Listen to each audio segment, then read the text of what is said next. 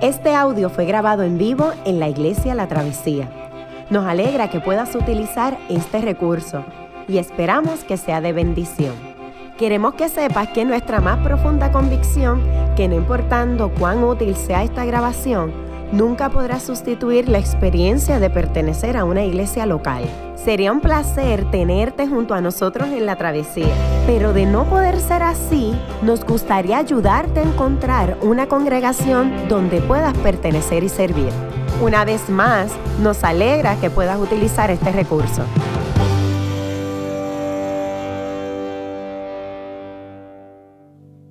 Buenos días a todos. Mi nombre es Yamir Alejandro, uno de los pastores acá en la Travesía. Y es un privilegio estar esta mañana con ustedes y continuar nuestra, um, nuestra serie de sermones que hemos titulado La Torah Olvidada. Siempre nos gusta, por, para beneficio de las visitas que, que están por primera vez acá, aclarar de qué se trata este asunto de la Torah olvidada. La Torah no es otra, no es otra cosa que la palabra en judío, um, en hebreo, perdóname, no judío, eso no es un idioma. Hebreo, igual que chino, tampoco es un idioma. no sabían eso. Cantonés o mandarín son idiomas. Eh, la palabra en hebreo para instrucción y también es la, manera en que se refieren los judíos a los primeros cinco libros de la Biblia. Nosotros le llamamos el Pentateuco en las iglesias. Y hemos estado em, básicamente explorando estos libros, estos libros que no, no abrimos mucho, el libro de Levítico, el libro de Números y el libro de Deuteronomio. Y hoy estamos culminando el libro de Deuteronomios. Hemos escogido hacer cinco sermones que de alguna manera eh, nos den un sabor de lo que trata cada libro y hoy estamos cerrando el segundo libro. Así que estamos ya a dos terceras partes eh, del camino de esta serie de sermones. No se la pierda, si usted se ha perdido alguno, están, yo creo que con excepción de uno, están todos los demás en la página de la travesía para que usted pueda, pueda escucharlos.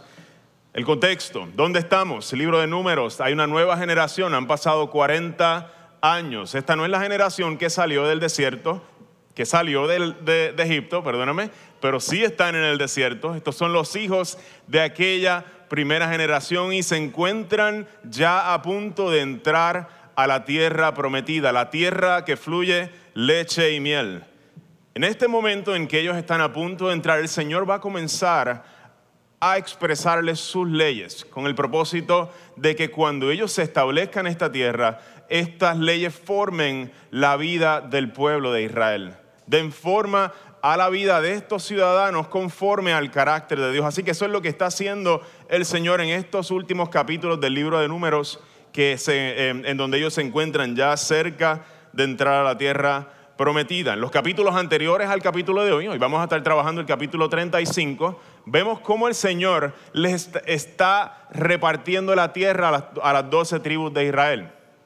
Les, eh, básicamente a, a, a 11 de las tribus las distribuye alrededor de toda la tierra conforme al tamaño de cada tribu, les asigna tierra. Pero vemos algo bien interesante y es que hay una tribu que no recibe herencia y es la tribu de Leví. Los levitas, aquellos que se encargan de la vida religiosa del pueblo, de proveer sacrificios, proveer enseñanza eh, y básicamente mediar entre Dios y el pueblo. Aquellos que se encargan de esa labor no tienen eh, herencia entre las tribus, sino que se les asignan 48 ciudades. Si usted mira por aquí, esas 48 ciudades, si usted mira, ve los colores, acá abajo amarillo, tiene como una naranja por acá. Todas esas son los terrenos de las tribus de Israel. ¿Y dónde están los puntos rojos? Son las 48 ciudades levitas. Esta, la intención que tiene el Señor con que los levitas estén en medio de las otras tribus es que haya una unidad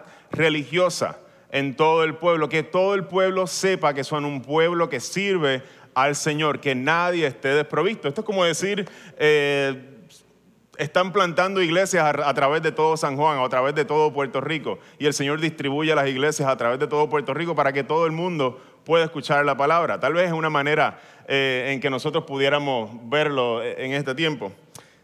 Y de esas 48 ciudades, hay seis ciudades que se les va a designar como ciudades de refugio. Y a medida que pasa Kaylee por acá para tener la lectura de la palabra, um, en Números capítulo 35, versículo 9 al 34, vamos a estar hoy enfocándonos en de qué se trata, tratando de ver de, de qué se trata este asunto de las ciudades de refugio, por qué existen y qué intenciones tiene Dios con su pueblo al establecer estas ciudades. Pasa por acá, Kaylin, y les invito a ponerse de pie en reverencia a la palabra del Señor.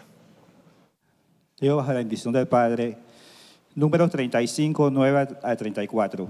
El Señor le ordenó a Moisés que le dijera a los israelitas, cuando crucen el Jordán y entren a Canaán, escojan ciudades de refugio a donde puedan huir quien inadvertidamente mate a alguien. Esa persona podrá huir a esas ciudades para protegerse del vengador. Así se evitará que se mate al homicida antes de ser juzgado por la comunidad. Seis serán las ciudades que ustedes reservarán como ciudades de refugio. Tres de ellas estarán en el lado este de Jordán y las otras tres en Canaán. Estas tres, seis ciudades le servirán de refugio a los israelitas y a los extranjeros, sean estos inmigrantes o residentes. Cualquiera que inadvertidamente dé muerte a alguien podrá refugiarse en estas ciudades. Si alguien golpea a una persona con un objeto de hierro y esa persona muere, el agresor es un asesino y será condenado a muerte. Si alguien golpea a una persona con una piedra y esa persona muere, el agresor es un asesino y será condenado a muerte. Si alguien golpea a una persona con un pedazo de madera y esa persona muere, el agresor es un asesino y será condenado a muerte. Corresponderá al vengador matar al asesino. Cuando lo encuentre, lo matará. Si alguien mata a una persona por haberle empujado con malas intenciones o por haberle lanzado algo intencionalmente, o por haber dado un puñetazo por enemistad, el agresor es un asesino y será condenado a muerte. Cuando el vengador lo encuentre, lo matará.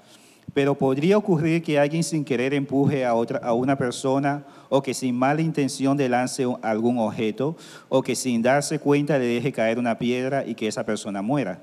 Como en este caso ellos no eran enemigos ni hubo intención de hacer daño, será la comunidad la que, de acuerdo con las leyes, con estas leyes, deberá arbitrar entre el acusado y el vengador. La comunidad deberá proteger del vengador al acusado, dejando que el acusado regrese a la ciudad de refugio, a donde huyó, y que se quede allí hasta, que la, hasta la muerte del sumo sacerdote que fue ungido con el aceite sagrado. Pero si el acusado sale de los límites de la ciudad de refugio donde huyó, el vengador podrá matarlo y no será culpable de homicidio si lo encuentra fuera de la ciudad. Así que el acusado debe permanecer en su ciudad de refugio hasta la muerte del sumo sacerdote. Después de eso podrá volver a su heredad. Esta ley regirá siempre y cuando todos tus descendientes, donde quiera que vivan, esta ley regirá, perdón, siempre sobre todos tus descendientes donde quiera que vivan. Solo por el testimonio de varios testigos se le podrá dar muerte a una persona acusada de homicidio. Nadie podrá ser condenado a muerte por el testimonio de un solo testigo. No aceptará rescate por la vida de un asesino condenado a muerte. Tendrá que morir. Tampoco aceptará, aceptará rescate para permitir que el refugiado regrese a vivir a su tierra antes de la muerte del sumo sacerdote. No profanes la tierra que habitas. El derramamiento de sangre contamina la tierra. Y solo con la sangre de aquel que la derramó es posible hacer expiación en favor de la tierra. No profanes la tierra donde vives y donde yo también vivo, porque yo, el Señor, habito entre los israelitas. Palabra del Señor. Amén. Gracias, Kaylee. Vamos a dar gracias al Señor por su palabra. Padre, gracias porque tu palabra habla a nuestras vidas. Permíteme comunicarla eh, de manera clara, Señor. Ayuda a aquellos también a que, los que buscamos acercarnos a un texto antiguo que tiene tantas cosas que son tan eh, raras para nosotros que vivimos en este tiempo, Señor, que podamos ver lo que tú quieres comunicarnos a nosotros hoy en el siglo XXI, Señor, por medio de estas palabras. Pedimos que tu Espíritu, Señor, obre en nuestras vidas. En el nombre de Cristo. Amén. ¿Pueden sentarse? Gracias. En mis años de adolescencia, la biblioteca se volvió mi lugar favorito. Eh, amigo mío.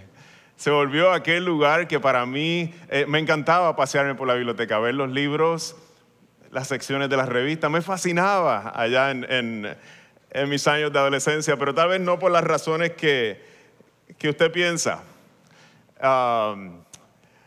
Cuando yo entré a la, a la, escuela a los 12 años, a la escuela intermedia, entré a una escuela que estaba en una comunidad que no era la mía, no era mi barrio, mi barrio era bastante caliente y mi mamá y mi papá, con la intención de darme lo mejor que podían, buscaron una escuela fuera de, de esa sección de Bayamón donde yo vivía, uh, eh, que tuviera una mejor escuela para ofrecerme una mejor educación. Sucede que ese fue también el momento en que me apuntaron en mis clases de karate no sé si tiene alguna relación una con la otra. Eh, mientras hacía el sermón, vinieron estas dos cosas a mi mente y yo decía, wow, yo nunca le pregunté si fue por eso que me, pusieron en clase de karate. La cosa es que yo realmente, con humildad lo digo, pero era, era bueno en karate y era lo que me apasionaba mucho.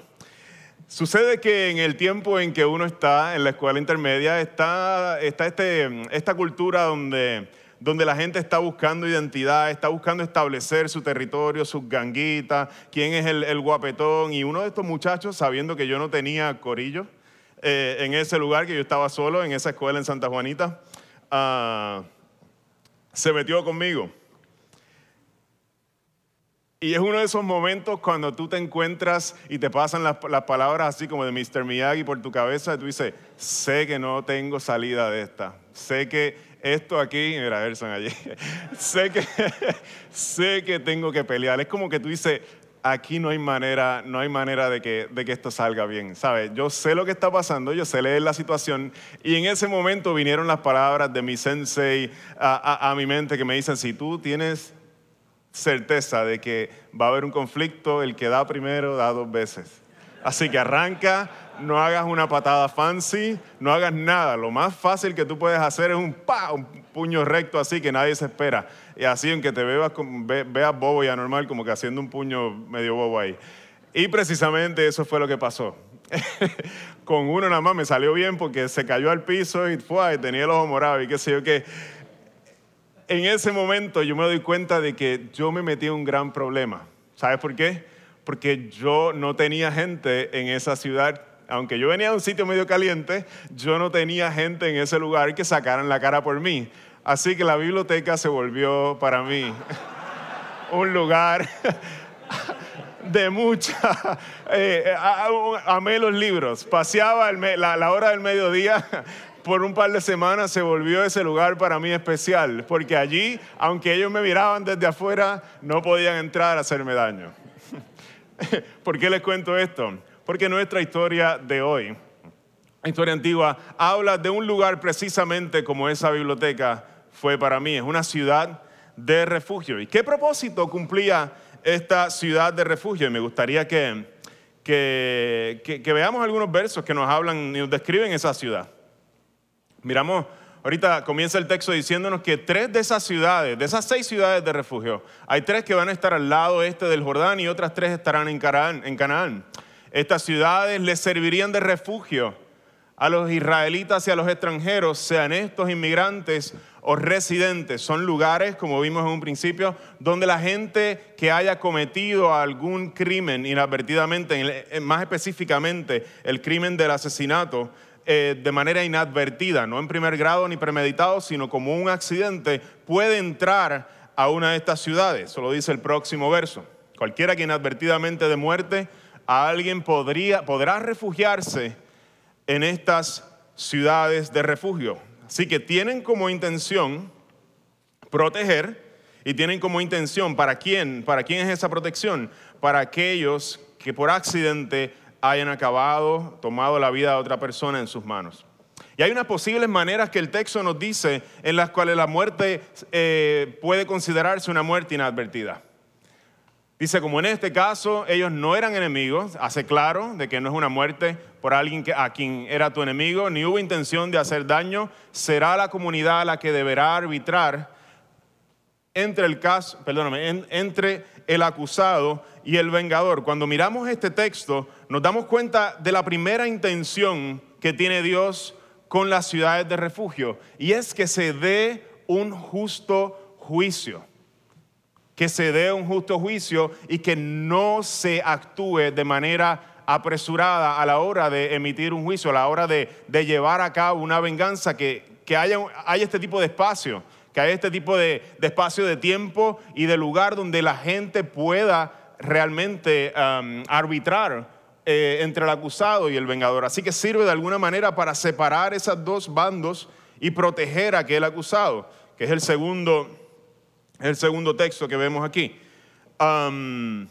así que dos intenciones tiene la ciudad de refugio. La primera es asegurar un proceso de juicio justo y la segunda es proteger al acusado con el fin de que no se cometan actos injustos en medio de la turbidez del momento.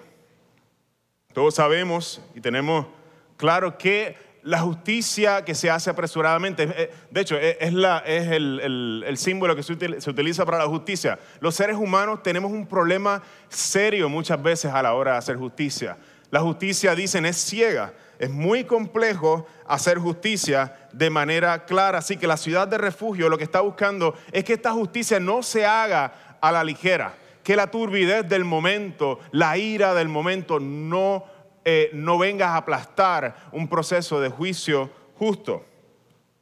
Yo recuerdo el año pasado cuando nosotros estábamos, algunos de nosotros de la travesía, eh, nos pusimos nuestras camisas de, marcha y qué sé yo qué, y fuimos allá a, a, marchar desde la, desde la Yupi hasta en dirección hasta, hasta la Roosevelt, ¿verdad? Creo que era hasta la Roosevelt que terminaba la marcha y estaba todo, mucha gente de Puerto Rico marchando en protesta por la, por la situación eh, política y, la, y, la, situación económica del país. Y recuerdo que en ese momento nosotros todavía, eh, yo, yo, estaba, Coto y yo estábamos mirando así, no estábamos ordenados ni nada, y veíamos allá todos los ministros con su cuellito y se veían bien chulos hablando eh, de justicia, de la opresión y todas estas cosas, se veían nosotros empezamos a utilizar la palabra sexy, decía, se veían chulos, se veían bien trendy eh, y se veían bien cool. Y nosotros de alguna forma nos preguntamos, eh, eh, ¿de qué se trata el ministerio de la iglesia en un espacio como este? ¿De qué se trata el ministerio de los creyentes en un espacio como este donde sabemos que las cosas se van a poner un poco tensas? ¿Cuál es nuestro rol aquí? En medio de la tensión de, de, este, de de los bandos comienza allá en la Roosevelt a acalorarse un poco la cosa. Y nosotros con esta pregunta en mente vemos a un señor, señor ah, con una mirada bien pastoral, un señor que cuando uno lo miraba tú decías, ese señor realmente nada más en la manera en que está mirando se ve que tiene cuidado y quiere tener cuidado por aquellos que están alrededor de él. Y ve uno de los muchachos eh, que estaba protestando, estaba molesto y de, alguna manera eh, pudiéramos entender su molestia con la situación del país. No, no, es completamente injusto que él se sienta indignado de la manera que se siente, pero está comenzando a expresar su indignación de una manera tal vez que está retando a algunos policías. Y viene este señor y se mete entre medio de ellos y lo empieza a aguantar y lo empieza a cuidar y se lo empieza a llevar a otro lugar. ¿Para qué? Para que la policía en ese momento que los ánimos están caldeados, en donde está la turbidez del momento, comience allí un altercado y comiencen a, darle a ese muchacho que tiene una indignación probablemente muy, muy genuina. ¿Te das cuenta? En ese momento nosotros dijimos, oh, ¿cuál es nuestro rol principal en un momento como este? Ser una ciudad de refugio. Una ciudad que se mete entre medio de dos bandos que están acalorados uno con el otro y busca que en medio de la turbidez del momento no, no, sea, no se nuble el juicio y no lleguen a, a suceder cosas que son lamentables entre, para ambos bandos serían lamentables. Y ese hombre, cuando yo lo vi, yo decía, para mí fue claro, si yo me voy a poner un día eh, eh, algún cuellito, voy a marchar por allá, yo le pedía al Señor, Señor, que sea para ser una ciudad de refugio que sea para ser alguien que busca la paz en medio de los conflictos y busca que la turbidez del momento no nuble el juicio de la gente.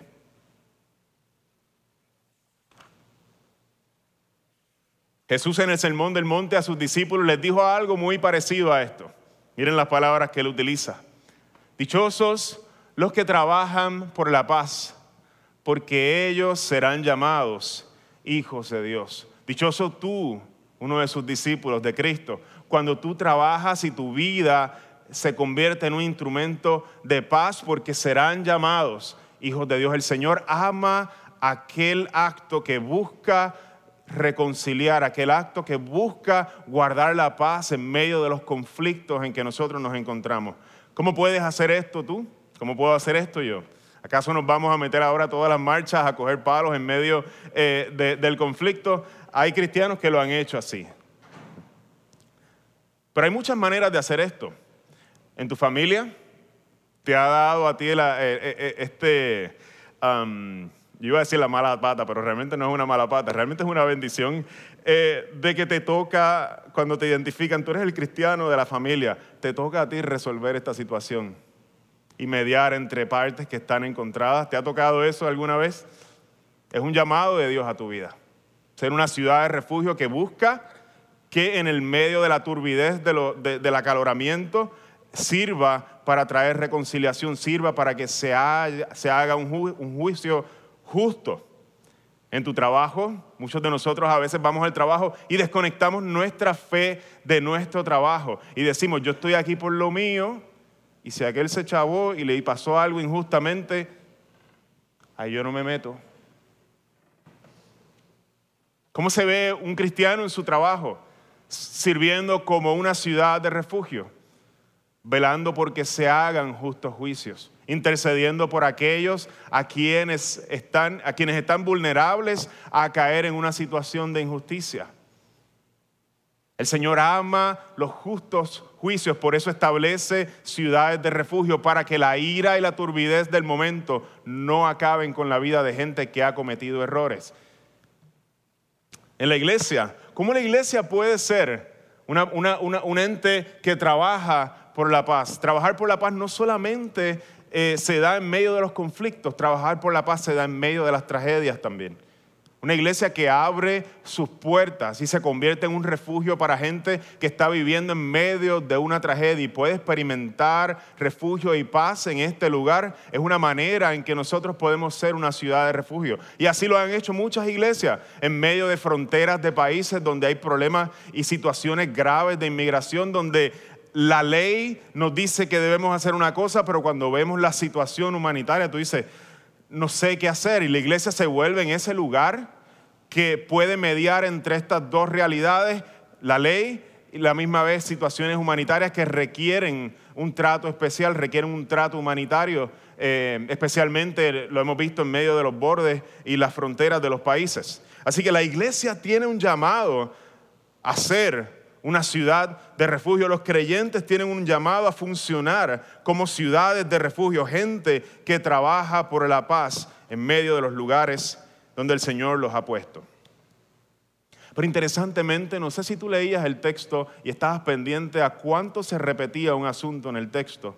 El texto nos habla al principio de ciudades de refugio, pero luego va a hablarnos consistentemente una y otra y otra vez de otro tema que tal vez es el tema principal, aunque le hemos eh, titulado Ciudades de Refugio, es el tema principal con el que trata este texto.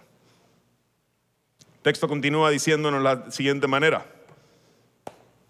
Si alguien golpea a una persona y por ahí dice, o con un, sea con un objeto de hierro o con una piedra, con un pedazo de madera, corresponderá al vengador, el Avenger. Aquí está el primer Avenger. No es Captain America, Oye, ya vi Endgame el viernes, así que eh, yo no sabía que se moría. Ay, sorry. No dije, no dije nada, no dije nombre. Así que aquí vemos el primer Avenger. Al Avenger le tocaba vengar la muerte de el Avenger, básicamente el Vengador, eh, era la persona que le tocaba en la familia, tal vez el, no, recuerdo, creo que el hermano más cercano, varón, le tocaba vengar la muerte de la persona que había, eh, eh, que había muerto, básicamente, sí. Este, y vemos que nos dice que si alguien golpea a una persona, podemos resumirlo con un objeto letal, sea de hierro, sea una piedra o sea un pedazo de madera, deberá morir en manos de este, em, de este vengador. Luego nos encontramos con las siguientes estipulaciones. Si alguien mata a una persona por haberla o haberle empujado con malas intenciones, lanzado algo intencionalmente o dado un puñetazo por enemistad, el resultado es el mismo, el veredicto es el mismo. Cuando el vengador lo encuentre, le quitará la vida. En el primero se trata de objetos letales, En el segundo se trata de intenciones letales. ¿Cuál es el factor común? Que tal vez algunos de nosotros venimos el domingo en la mañana a recibir y, de alguna manera inspirarnos para comenzar la semana. El, el texto nos está hablando de un factor común, nos está hablando de algo desde el principio. Es la muerte, es el asesinato, sea voluntario o sea involuntario. El factor común de este texto, tanto la porción que lidia con las ciudades de refugio como esta última que nosotros estábamos viendo en este momento lidia con el sexto mandamiento. Es un texto que está queriendo invitar a Israel a entender cómo funciona el sexto mandamiento. Los encuentras, los mandamientos, si te toma nota, los encuentras en Éxodo capítulo 20 también los puedes encontrar los diez mandamientos en Deuteronomio capítulo 5. Lo chulo del asunto es que uh, son diez mandamientos y si lo multiplicas por dos es 20 y si lo divides entre dos es 5. Así que de alguna forma es fácil de ubicarlo. Éxodo 20 y Deuteronomio capítulo 5. El sexto mandamiento dice no matarás. Yo soy maestro de matemáticas, así que eso es, inevitable. Eh, no, no puedo. Muchos años de, de eso, no, no, son truquitos que uno hace. Así que todo el capítulo que está a nuestra consideración hoy son ah, lo que los ah, teólogos llaman eh, leyes casuísticas, esa palabra, o apodítica o apodíctica, ah, se me olvidó la C en inglés, apodíctica. Eh, son, son leyes en donde se expande. Si esto ocurre, entonces esto es la manera de proceder. Y todas están relacionadas al caso general, que es el mandamiento sexto, el mandamiento que dice, no matarás. Si alguien viola este mandamiento de manera inadvertida, nos dice el capítulo, hay una provisión de gracia para tal persona porque Dios es justo para que esta persona no sea linchada de manera injusta. Pero si alguien, en cambio, comete el acto de manera premeditada, con objetos letales, ya sea con eso o con intenciones letales, nos dice el capítulo, el tal debe morir. Wow. Yo pensaba que en la escritura, yo pensaba que el domingo en la mañana en la iglesia íbamos a hablar de amor y paz. Y de momento todas nuestras sensibilidades modernas se ven tocadas por la escritura. Perdóname, Coto, pero es que no podía hacerlo de otra forma. Era, era la manera de decirlo. Era se ven, ah, me estás hablando de, pena de muerte, me estás hablando de que no hay manera de pagar por la vida de otra persona si no es con la sangre de esa persona. Sí es lo que está, es lo que está haciendo el texto. El Señor está formando a Israel y está por medio de estos mandamientos haciéndole entender cuán grave es el asunto de quitarle la manera, quitarle la, vida a una persona de manera premeditada. El Señor está queriendo que Israel entienda el peso grave que es quitarle la vida, derramar sangre inocente. Israel tiene que entender que derramar sangre inocente es un asunto abominable, es un asunto detestable delante del Señor. Es la manera en que funciona la ley. No solamente restringe nuestra maldad, sino que es un, como una ventana que nos deja ver cuáles son los valores. ¿Qué valora? Aquel que está dando la ley tiene unos valores que quedan claros cuando vemos la severidad de sus mandamientos. Él valora la vida por encima de la propiedad. Y cuando nosotros comparamos otras culturas, en otras culturas del tiempo, los cananeos, en otros códigos, vemos que por daños a la propiedad la persona podía perder su vida. En Israel jamás ese iba a ser el caso. Había maneras de hacer provisión, había maneras de hacer rescates, lo que le llama la escritura. Si tú te habías metido en un lío, si tú habías robado, si tú habías hecho cualquier cosa, había maneras de remediar la situación y jamás iba a requerir tu vida. Pero la muerte premeditada, el derramamiento de sangre inocente de manera premeditada, no tenía en Israel otra salida sino la sangre de aquel que había cometido el acto. Estamos hablando de la pena de muerte en este sermón. Realmente no es la intención eh, que nosotros comencemos ahora a conectar el tiempo antiguo y todas las realidades de Israel y tratar de ver si realmente tenemos que obligar a nuestro gobierno a adoptar la pena de muerte. Yo creo que eso no sería una aplicación eh, eh, de este texto por todas las complejidades que hay pasando de un tiempo a otro y sistemas de gobierno. No es la intención. Estas son las leyes para ellos precisamente para que ellos entendieran cuánto Dios valora la vida y nosotros podemos sí hacer aplicaciones y, conexiones con ese principio que está detrás de la ley. Porque para Dios la vida humana tiene un valor incalculable, tanto así que reprueba el acto de derramar sangre inocente. Miren cómo lo dice Génesis capítulo 9, versículo 6. El Señor dirigiéndose a Noé luego de, del diluvio dice, si alguien derrama la sangre de un ser humano, otro ser humano derramará la suya, lo que estamos viendo en este texto.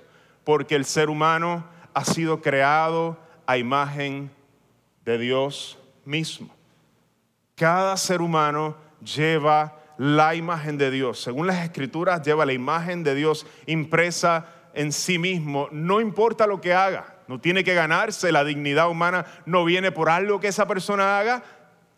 No se la tiene que ganar. Dios está diciendo, ha sido un regalo de parte de Dios poner su imagen en cada persona. Y por eso, solamente por eso, cada persona tiene un valor incalculable delante de su presencia, porque no hay otra criatura que lleve la imagen del Creador en sí mismo. Hay dos indicadores en el texto que nos muestran cuán grave eh, o cuánto, en otras palabras, o cuánto Dios valora la vida humana. Miren lo que dice el verso 31. Este es el único pecado, la única falta por la cual el Señor dice, no aceptarás rescate por la vida de un asesino condenado a muerte. Tendrá que morir. La segunda nos dice que el derramamiento de sangre, nos dice las razones, contamina la tierra. El derramamiento de sangre contamina la tierra. Dios restringe el derramamiento de sangre, lo restringe con, las penas más severas que alguien podía experimentar, porque esta práctica contamina la tierra donde los israelitas están viviendo. Si no se detiene, en otras palabras, si no se detiene la, el asesinato de esta manera tan fuerte en Israel, Israel está tentado a adoptar las prácticas y las culturas de muerte de aquellos pueblos que les rodeaban. Existían pueblos alrededor que, existía, que para quienes el sacrificio humano era parte de su cultura.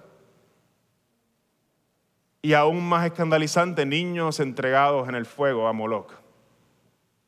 Prácticas bárbaras, culturas de muerte vivían alrededor de Israel. Y el Señor está haciendo todo lo necesario, todo lo posible por restringir que las culturas de muerte no entren al pueblo que va a habitar en la tierra prometida y ser una luz para las naciones.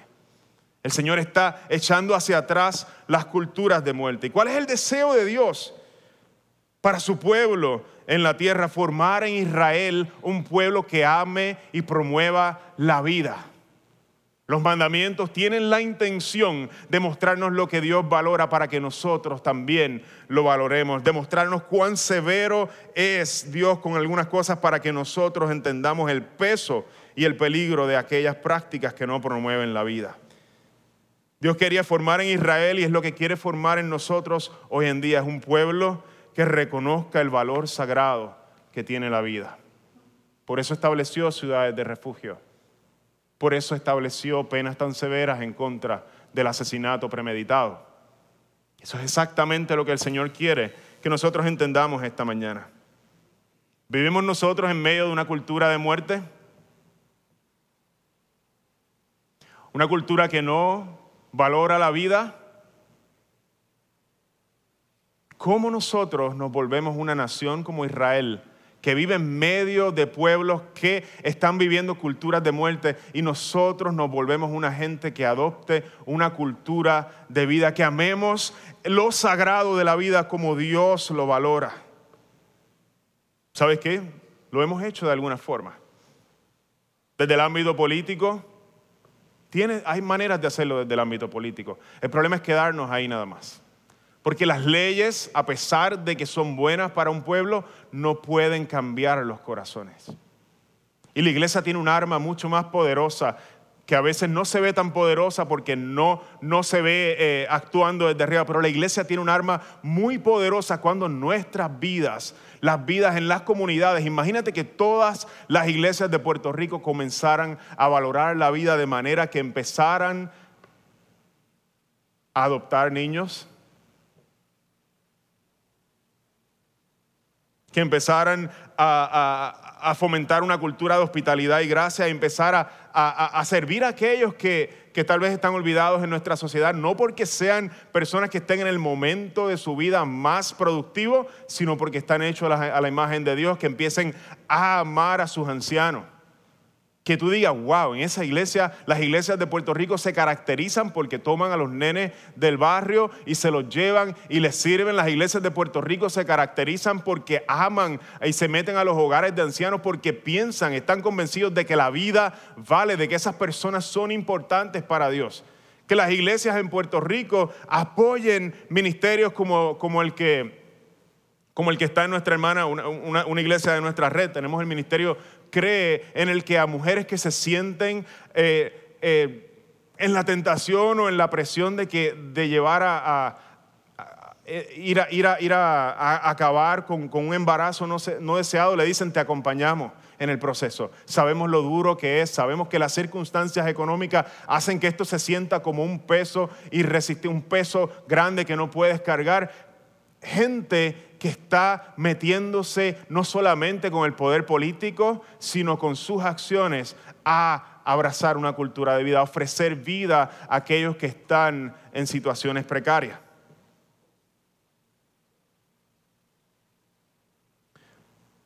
¿Acaso no es eso una resistencia que se volvería irresistible si las iglesias comienzan a actuar más allá del poder político? El poder político tiene su lugar tiene su lugar, la legislación tiene su lugar.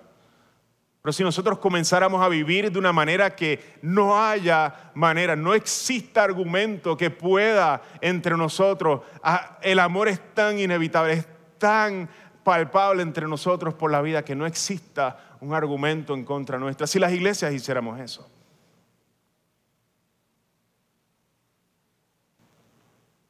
La sangre inocente nos dice la escritura que contamina la tierra.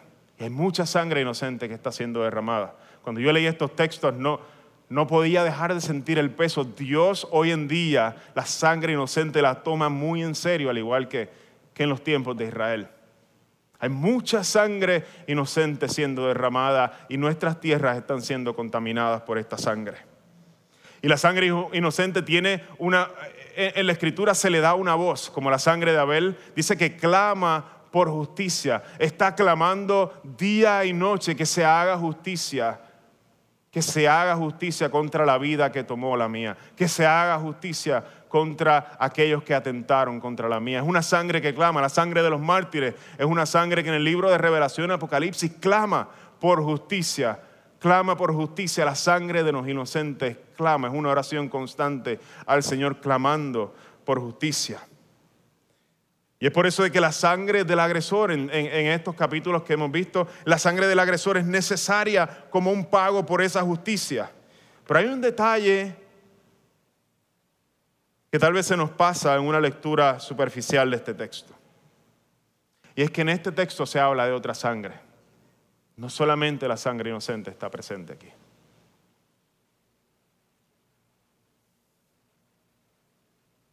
No, no está pasando. Dice que la comunidad deberá proteger el vengador acusado, al vengador a la, comunidad deberá proteger del vengador al acusado, que se quede allí, refiriéndose a la, a la ciudad de refugio, hasta la muerte del sumo sacerdote, que fue ungido con el aceite sagrado. Hay otra sangre inocente en este texto.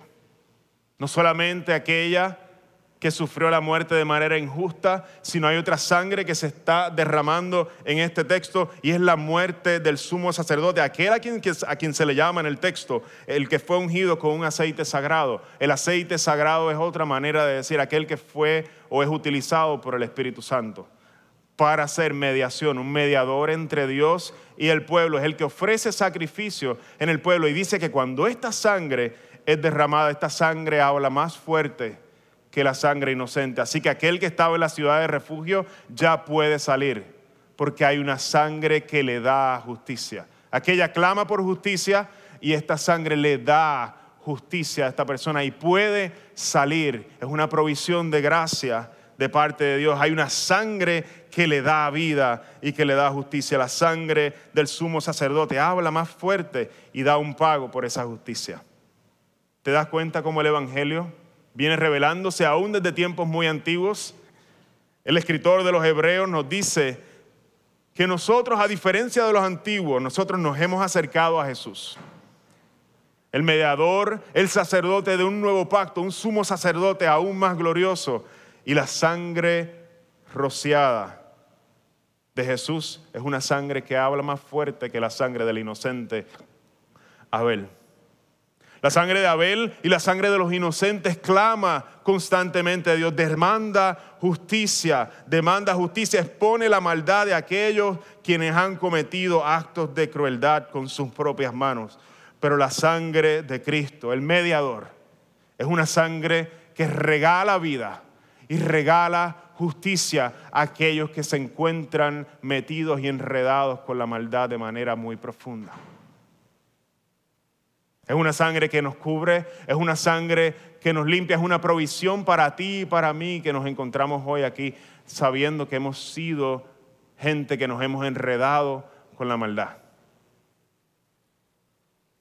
El Evangelio se nos ofrece hoy y quiero, quiero tener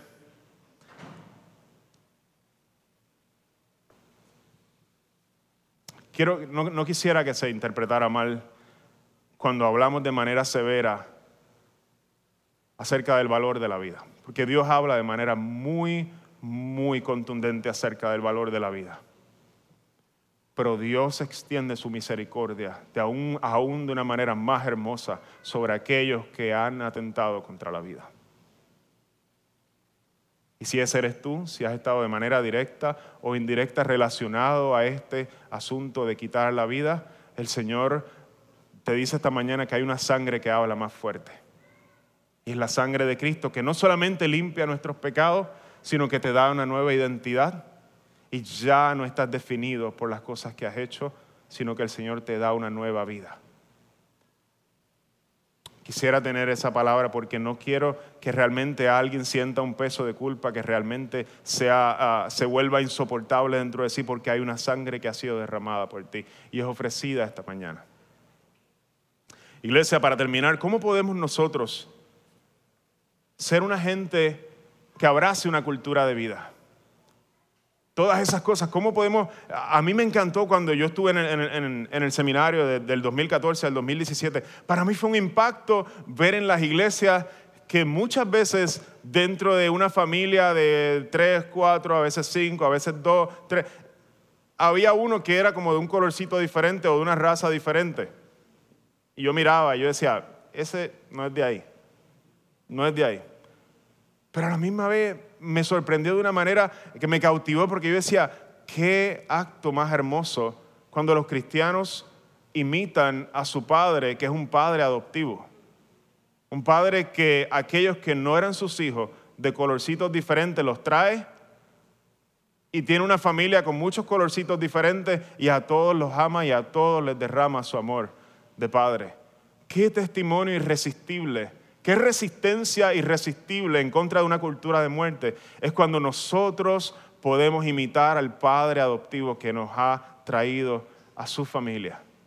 ¿Acaso hay algo en contra de eso? ¿Acaso hay algún argumento que se pueda levantar en contra de eso? Pero ¿cómo lo logramos? Nos cuesta demasiado, es duro, es muy duro. Es difícil, no estoy diciéndole a todo el mundo que tiene que salir a adoptar un niño, pero qué hermoso sería que nuestra iglesia y las iglesias de Puerto Rico comenzaran a abrazar y a moverse en estas direcciones. ¿Cómo lo hacemos? ¿Dónde encontramos las fuerzas? Quien hace un acto como ese es un acto que le cuesta la vida. Es un acto eh, cuyo precio es un montón de tiempo, un montón de sacrificio, un montón de esfuerzo. Estamos hablando de una vida humana, requiere un montón de lío trabajar con alguien que, que no estaba originalmente en tu familia. Pero encontramos fuerzas porque hay uno que nos ha regalado tanta vida que no tenemos que ahorrarla. ¿Sabes por qué? Porque te sobra la vida. Te sobra la vida porque tienes vida eterna. Y a pesar de que el momento aquí en que vivamos en esta tierra sea limitado, no tenemos límite en nuestra vida. Podemos regalarla porque nos ha sido regalada a nosotros de manera sobreabundante. Hay quienes tratan y ven su cuerpo en decaimiento y se sienten frustrados porque se les acaba la vida para nosotros. Esa no es la realidad. Se nos acaba y comienza otra aún más gloriosa. Podemos dar vida aunque nos cueste porque nos han regalado vida. Podemos ser padres adoptivos porque nos han adoptado a nosotros mismos. Si tú eres una persona que has tenido, has estado eh, lidiando con este, has estado coqueteando con esta idea, te animo a que sigas. No, no, mi punto no es que salgas de aquí ahora por la emoción a, a hacer algo, pero que nuestra iglesia considere seriamente, considere seriamente hacer y formar una cultura de vida, que no haya argumento en contra de la belleza de nuestras vidas, porque realmente reflejan la belleza de Dios.